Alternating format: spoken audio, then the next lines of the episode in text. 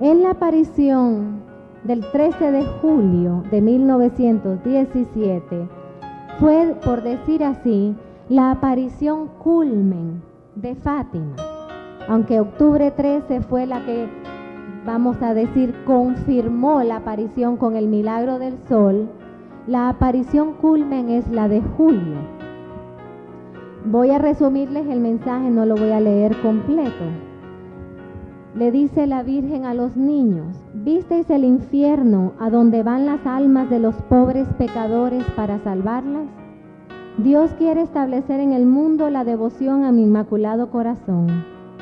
Si hacen los que le voy a decir, se salvarán muchas almas y tendrán paz. Pero si no, habrán guerras, hambre, persecuciones a la iglesia y al Santo Padre para impedirla, impedir qué? Toda esta tribulación y esta crisis. Vendré a pedir la consagración de Rusia a mi inmaculado corazón y la comunión reparadora de los primeros sábados. Si atienden mis deseos, Rusia se convertirá y habrá paz. Si no, esparcirá sus errores por todo el mundo promoviendo guerras y persecuciones contra la iglesia. Los buenos serán martirizados. El Santo Padre tendrá mucho que sufrir. Varias naciones serán aniquiladas. Dice eh, Sor Lucía que en ese momento todo el firmamento se ensombreció y se puso oscuro. O sea, ante el anuncio de toda esta tribulación, todo se puso sombrío pero de repente, después de una pausa, vino un rayo brillante de luz que traspasó la oscuridad. Y la Virgen Santísima dijo, al final, mi inmaculado corazón triunfará. En este mensaje, la Santísima Virgen nos está hablando del tiempo de oscuridad que venía sobre el mundo y sobre la iglesia.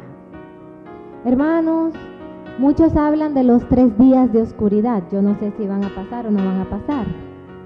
Pero yo creo que nosotros tenemos años de estar viviendo en oscuridad en el mundo donde se ha oscurecido la fe, donde se ha oscurecido el amor, donde se ha oscurecido la paz, la vida familiar, los valores morales, los valores familiares. Más doloroso son estos años tan largos y agonizantes que está viviendo la humanidad en su oscuridad, porque se ha tapado el sol que representa a Cristo.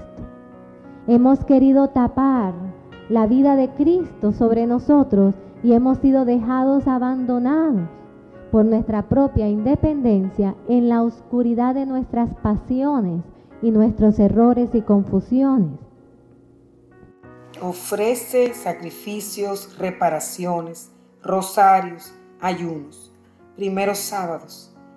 Es tiempo, es urgente.